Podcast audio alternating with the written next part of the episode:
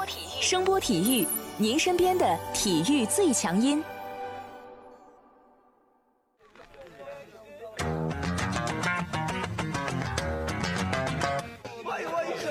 Yo yo, it's boogie time, so come on, let's swing it? 看 NBA 风云，聊 NBA 故事，这里够有趣，这里够专业，没错，这里就是大话 NBA。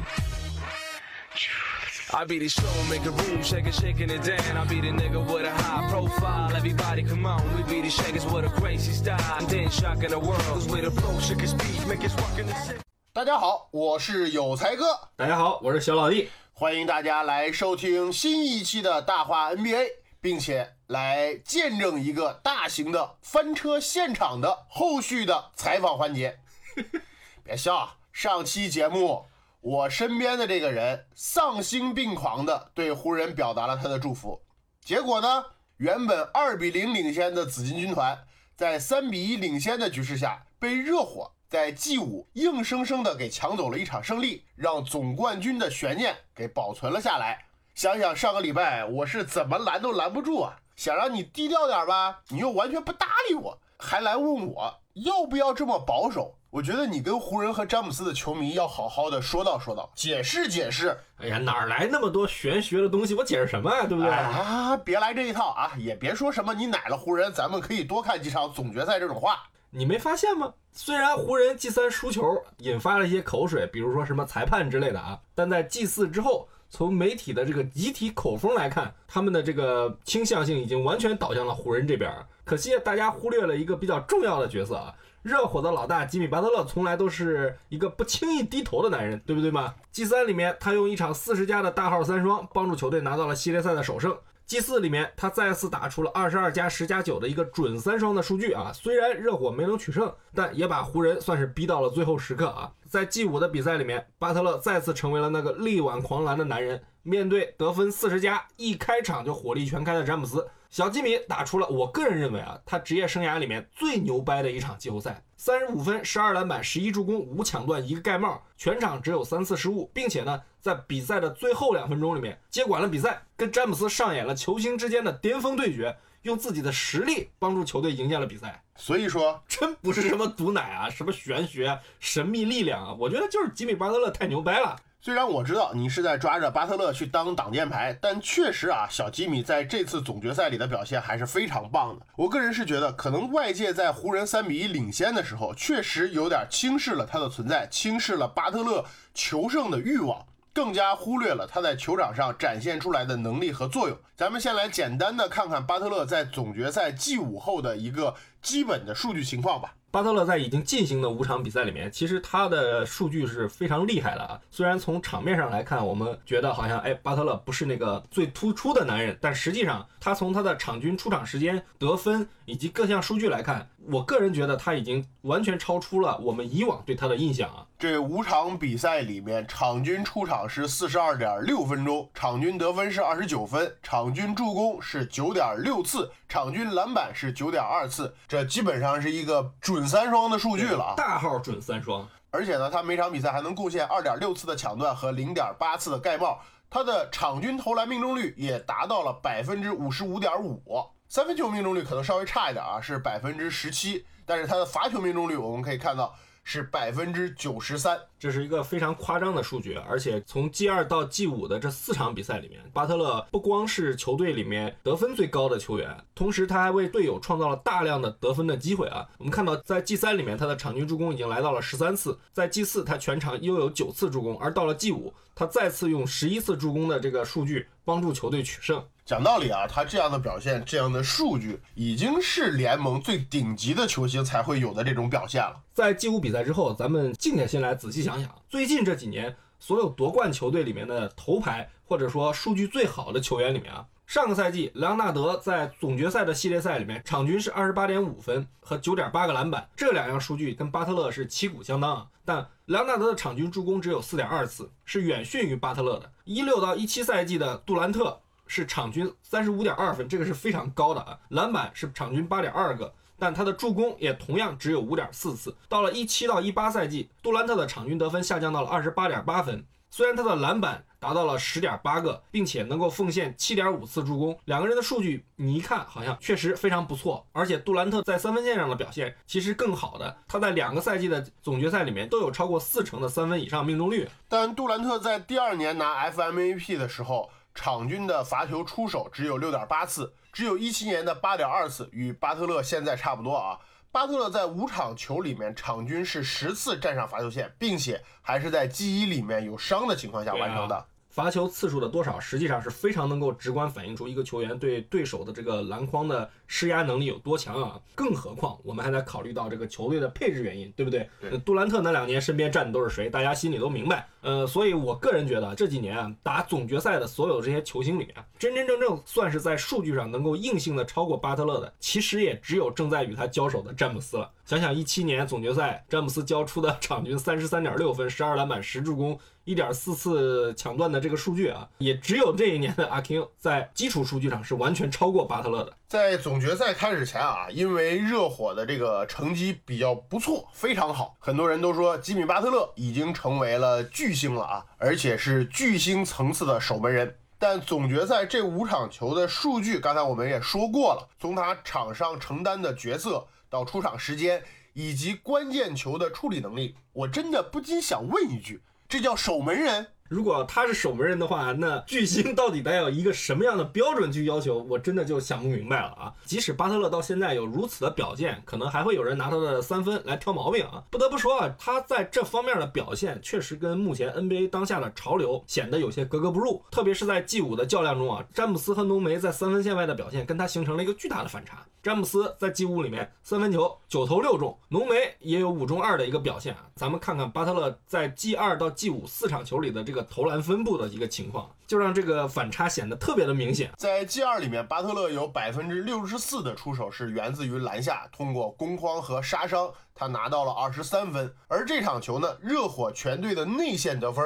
是四十六分，巴特勒占了一半，不能说占一半吧，因为可能罚球咱们也没法往里放啊。但是这个对比是比较直观反映出巴特勒的一个贡献的。到了 G 三，巴特勒不但延续着他对篮筐攻击的侵略性，全场十四次走上罚球线，得到十二分，在中距离的表现完全可谓是逆天啊！全场二十次投篮中没有三分球，十五次是在合理冲撞区外完成的，打中了十球，命中率高达了百分之六十六点七。在 G 四的比赛里面，巴特勒因为湖人的防守策略和个人的一个手感问题啊，效率是有所下降的，对篮筐的冲击其实小了很多。但他的主要的攻击位置依然集中在了罚球线以内的这个区域啊，出手比重高达了百分之七十六。而且呢，在 G 五的比赛中，巴特勒延续着他在 G 四的这个比赛的方式啊，十九次出手，有十一次是在罚球线以内或者左右两侧的中距离位置完成。虽然他篮下的直接得分并不多，只有六分，但是呢，他又是十二次走上罚球线，而且全部命中，通过攻框和罚篮，全场比赛拿下了十八分。巴特勒在这个系列赛中的比赛风格可谓是非常的复古啊！比赛里面我们看到了他大量的使用中距离跳投。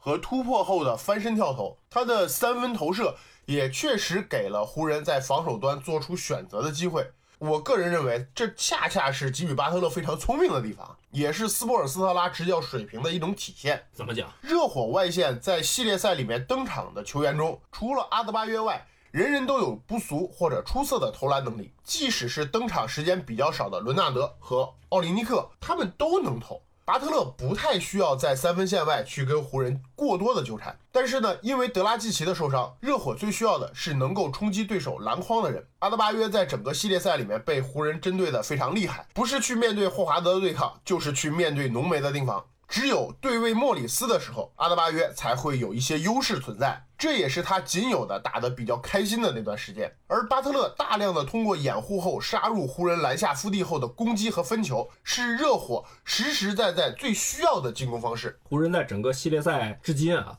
大部分的比赛时间里面，其实他们的防守是扩的比较大的，确实对于热火的外线的射手群还是比较忌惮的。在 G 五里面，我觉得表现的最为明显，外面几个点你谁都不敢放，即使像克劳德这种不太稳定的投手，也因为湖人在外线去做防守选择而给了他比较多的一个出手机会。他 G 五里面三分的手感实际上非常差的，全场九次出手。但即使这样也命中了两记三分。另一个佐证，我觉得就是热火的邓肯·罗宾逊。邓肯·罗宾逊呢，从 G 一里面的三投零中，再到 G 二里面的三中一，最后再到 G 三中的十中三，他的效率在慢慢的提升。而到了 G 四之后，我们看到在 G 四里面他六中三的一个数据，到了 G 五则上升到了十三中七。巴特勒对湖人的中距离和篮下位置的不断施压，实际上是在慢慢的解放自己的投手。邓肯·罗宾逊无论从出手数量再到出手的效率。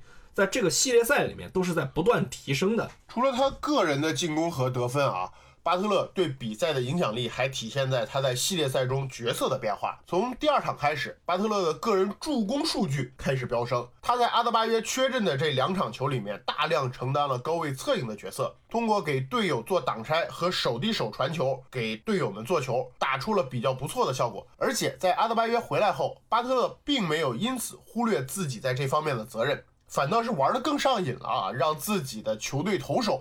始终处于一个有高质量策应传球的这个状态。这方面，我觉得咱们要是全把它归功于巴特勒也不太合适。是不错，这是你球员的能力，但同时我觉得咱们客观点讲，教练肯定也有一部分功劳，对不对？但我对巴特勒印象最深的还是他在后面几场球里面强大的一个攻坚能力啊。G 三这场球开始，他其实已经展现出了非常非常强大的一个点名能力啊。这是在以往的比赛里面我们很少很少能见到了。你比如说上个赛季的这个季后赛里面，他在七十六人打猛龙的系列赛里面，我们没看到这方面的表现。在总决赛的系列赛里面啊，从 G 三到 G 五这三场球里面啊，巴特勒不但把霍华德搞得比较狼狈啊，还把湖人外线的这个沃伦和凤鼠以及颜值担当库兹马，应该说所有能打的点全部教训了个遍啊。而且在 G 五里面还把莫里斯给欺负了。说到这个卧龙凤雏啊，这里得说两句丹尼格林。这个老哥呢，已经成功的让库兹马摆脱了群众的口水。库兹马泪流满面，幸好有你啊！对呀，成为了湖人球迷新的集火目标。系列赛里面百分之二十二点六的三分命中率，实在是有点让众多媒体，包括我们都没办法帮他洗啊！洗什么呀？二十二点六里面还有百分之零点一是你送的吧？对呀，这还是四舍五入的，多给他了零点一啊！哪差那百分之零点一啊？毕竟作为一个拿过两次总冠军的男人，一个有着三 D 称号的顶级侧翼选手啊。铁林在 G 五里的最后一投，我觉得是彻底点燃了湖人球迷的怒火啊！作为一个名声在外的射手，那么大的空位投篮机会你把握不住，讲真的，我觉得你被骂是不是也只能怨自己了？对呀，你这个球投不进，咱们可以理解，比赛最后时刻吧可能会紧张啊，但是一般这种情况下球。都应该是劲儿大的弹着蓝脖子出去 的。对对对对，这个球是打的前沿出去的。对对，明显力道不够啊。怎么说呢？呃，喷归喷啊，但我不知道大家注意到没有啊？丹尼格林其实在这次总决赛的系列赛的五场球中啊，他的正负值其实总体来讲还是不错的啊。除了 G 三的一场负十五以外，其余四场全部是正的。G 三那场湖人首发的正负值简直是惨不忍睹，被打爆了吗？对你光负二十六的都有两个人啊，有个好像还是浓眉啊。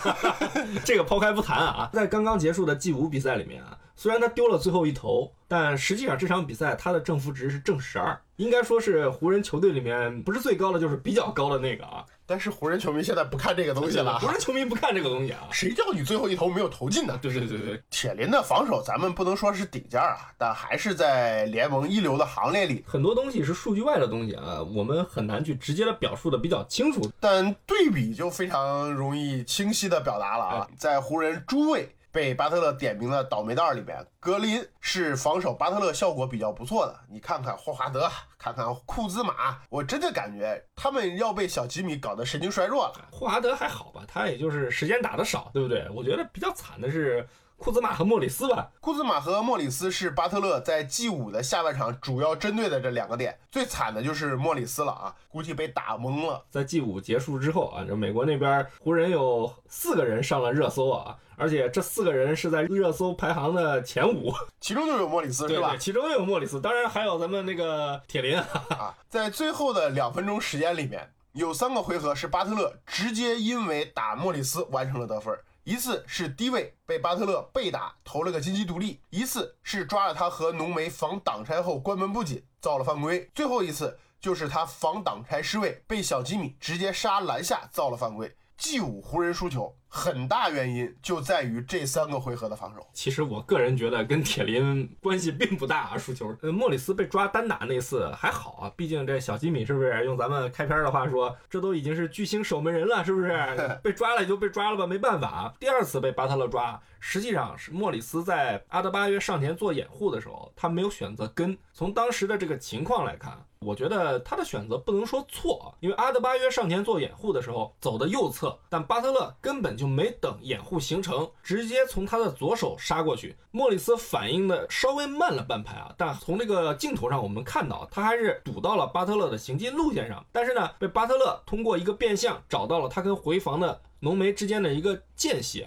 造了这次犯规，最后二十秒的那次攻防啊，巴特勒与克劳德形成挡拆的时候，咱们从事后一帧一帧的来看回放，莫里斯确实是有责任的啊，我也觉得这是他本场比赛最大的一个污点，他的站位明显是防巴特勒从右手借挡拆突破的这个线路，但从镜头上我们可以看得很清楚啊，这莫里斯我觉得是有点呆萌的在跟着克劳德溜街，在克劳德突然加速游走到詹姆斯背后的时候。他还站在詹姆斯的左手位置，而巴特勒呢，敏锐地抓住了这个机会，从自己的左侧加速过了防守。浓眉其实当时的补防已经到位了，但是你无奈还是被造了一个犯规啊！我是觉得啊，这都是球员和教练对比赛细节的把控，最后再加上球员的精神力和执行力啊。莫里斯在整个系列赛里面都有这种挡拆后的防守问题，在 G 五里面，因为热火的投手们表现不错。湖人一直采用的是不夹击的策略，在这三个回合的进攻里面，湖人选择了莫里斯防守巴特勒，不能算错，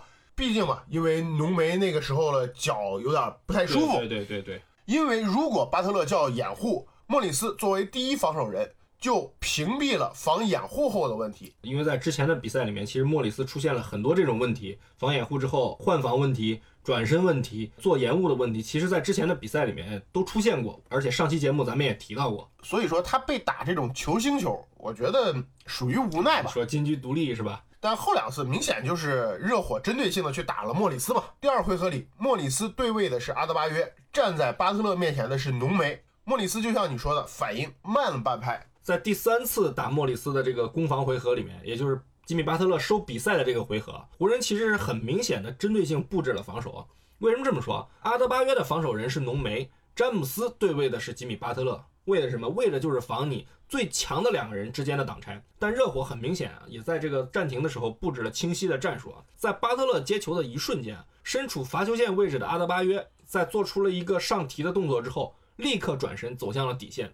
带走了守在这个中线上的这个浓眉，而莫里斯负责盯防的这个克劳德，在发完球之后，从散步的状态中突然加速，绕到了詹姆斯背后，整个掩护过程是一气呵成的。浓眉本来在慢慢的跟着阿德巴约往这个下线走，等他发现巴特勒加速突破的时候，已经来不及回到好的位置了。再加上他脚上有伤啊，他的这个弹跳和移动也都受了影响，而且整个过程当中，莫里斯也没有提醒詹姆斯。注意克劳德的掩护位置被挡了个结结实实。对，因为克劳德没有从这个侧身位置去挡，而是站在了詹姆斯的背后。我的直观感受是他跟其他球员的注意力在最后两分钟的时间里面不在同一个频道上。对你可能说，嗯，确实有疲劳，对不对？但是大家都累啊。你像吉米巴特勒全场打了四十七分钟，有的球迷还精确到四十七分钟十一秒、十二秒这个样子。对啊，谁不累？詹姆斯三十六的人了，对不对？不照样干了四十二分钟？赛后其实还有球迷。统计说，詹姆斯季后赛职业生涯好像打四十分钟以上的比赛只有三次还是几次，我忘了。这个时候大家拼的就是精神力，对比赛的专注，这也是巴特勒牛掰的地方。对，这也是为什么我觉得莫里斯其实是 G 五湖人输球需要出来买单的一个人啊。当然了，这里面我们刚才也提到了。呃，双方教练其实对于比赛的这个嗅觉都是非常敏锐的。通过他们的战术的防守布置和进攻布置，我们可以看出啊，就是在比赛已经打到这个阶段的时候，双方的主教练其实对于细节的把控已经是非常非常到位的。胜负的关键手其实就在于球员在场上的这个专注程度。总的来说吧，G 五这场球，我觉得啊，湖人输得很亏，并不是说最后因为哪一位或者哪几位球员的攻防两端的表现，而是。他们在三比一领先的一个情况下，你球队的势头可以说是到达了一个波峰。你从比赛开始到最后，湖人的球员其实一直是有一种要一鼓作气拿下这个系列赛的劲头。从他们赛前更换这个黑曼巴战袍，到开场后这个霍华德跟巴特勒的冲突，詹姆斯早早的进入攻击模式，再到后面浓眉出现意外，短暂调整之后重新回到场上，以及角色球员他们的一个拼劲儿啊。对啊，你能很清晰的感觉到啊。所以说这场球，我觉得湖人输的很亏，但是呢，他们输的不冤，因为他们犯了太多的错误。特别是角色球员里，霍华德在短短的十五分钟出场时间里面，攻防两端都贡献不大，被人盯着打。这个是意料之中的，对对对对。但十五分钟只抓两个前场篮板球，这个就有点差强人意了。所有的数据什么全都是挂零，然后犯了三次规。隆多和库兹马两个人发挥的也挺差的，隆多还稍微好一点，库兹马是真的防守端有点怎么讲，跟前面几场球有点相差甚远的意思啊。莫里斯。除了刚才我们提到的防守的问题，全场比赛这位老兄得了零分，这个就是真的有点无语了啊！就整个湖人的替补席啊，在 G 五里面，我觉得打的都不太好。呃，四个人加在一起得了十四分，热火这边可是只有七个人轮转，替补。只有伊戈达拉和纳恩，那伊戈达拉不得分，这是正常的。纳恩一个人就干了十四分，你这对于湖人来说是一件挺扯的事儿。你既然选择了长轮转，你就得体现出你长轮转的优势。你从实际的效果来看，主力该费的劲儿一点没省，活儿一点没少干。你替补上来还被人家揪着打，给主力挖坑。最伤的还是詹姆斯啊，打的这么拼，都干到了四十分的三双了，愣是最后没有赢下比赛。这场是我印象里面詹姆斯本赛季季后赛里面少有的。打的特别凶的比赛，那是啊，这必须得凶啊，赢了就第四冠了，要我也凶啊，对不对？但是呢，从比赛的结果来看呢，这等于是让阿 king 白忙活了一场。对，最后还被黑子说他甩锅，是不是？那对于甩锅你怎么看呢？詹姆斯最后一传，我觉得一点问题都没有。詹姆斯那球在借掩护之后，并没有形成特别好的一个突破。呃，首先是热火的这个阵型问题，大家可以很清晰的看到啊。但詹姆斯一个人已经吸引了热火的四个防守人过来堵他。邓肯、罗宾逊和巴特勒在夹击他，强侧底角的克劳德在堵他分莫里斯的路线，篮下的阿德巴约算是堵上了第二道防线，弱侧的伊戈达拉则去过去补阿德巴约身后的浓眉。詹姆斯呢，在当时又没有完全摆脱邓肯、罗宾逊和他身后的吉米巴特勒，所以我觉得啊，就是想急停跳投其实都比较难啊。热火呢，也肯定不会去贸然犯规，而传给丹尼格林一个完全处于空位位置上的投手，我实在想不出为啥这叫甩锅。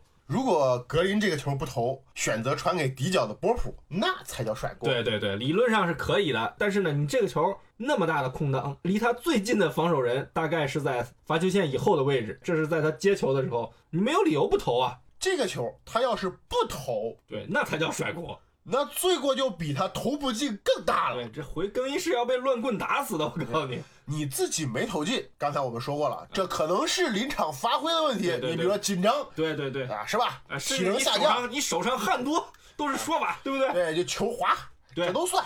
但甩锅，对，如果丹尼格林在那个时候按照网上那些说法，哎，这波普不是也是处于大空位吗？如果他传了，那就是态度问题了。对对对对对，所以说啊，这场球我觉得湖人。输的亏，但是真的输的不冤。大家的球星打的都好，角色球员的发挥，其实在某种程度上左右了比赛的实际走势啊。你的球员犯的错误比对手多，那输球是比较自然的事儿啊。而且即使咱们在赛后吹毛求疵的去分析这些球员的错误，但我觉得咱们还是得公平的讲一句，在这么激烈的比赛里面，这些东西，嗯，有些时候我觉得，即使咱们后来看，哎，确实你有问题，但你不能真的算球员的错。哎，我就一个词儿概括了啊，这叫临场发挥。就像你刚才说的啊，精辟，精辟，精辟啊！嘿，你终于不拆台了啊，学会商业互吹了，小伙子有成长，不枉我栽培你多年啊！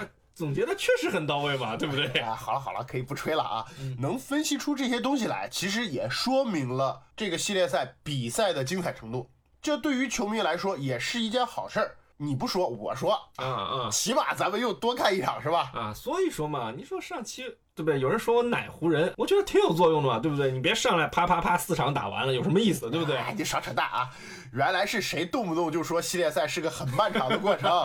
东决的时候你都这么说了，是不是？总之啊，多打几场挺好的嘛，大家有的看总比没得看强。G 六已经箭在弦上了，你觉得有什么看点？我觉得首先是湖人会不会去调整他们的首发？拿下霍华德是不是？对啊，你缩短他的轮转的。直接上小阵容，你霍华德在这个系列赛打到现在这个阶段，沃格尔对他还有多少信心呢？或者说他有多大的一个实战作用，或者说能不能带来一个正影响，是这个意思吧？对，这个就很难讲了。对，如果直接摆出这个浓眉到五号位的这个阵容，基本上也就是意味着湖人要直接拼刺刀了，对吧？对呀、这没什么可以藏着掖着的呀，都到这个时候了，而且前面没怎么使用过的人，到了 G 六甚至是 G 七，你更不太可能去得到机会了。在这个时候，谁都承担不起风险了呀。我觉得在 G 六里啊，湖人如何处理吉米巴特勒，如何去防守他的挡拆后的突破分球，可能算是一个看点啊。吉米巴特勒已经通过自己的表现，让湖人明白他有改变比赛的这个能力啊，而且呢，他让邓肯·罗宾逊和 C 罗这两个年轻人，实际上在整个系列赛里面是越打越好的。邓肯·罗宾逊我们说过了，其实 C 罗从一开始被詹姆斯盯着打，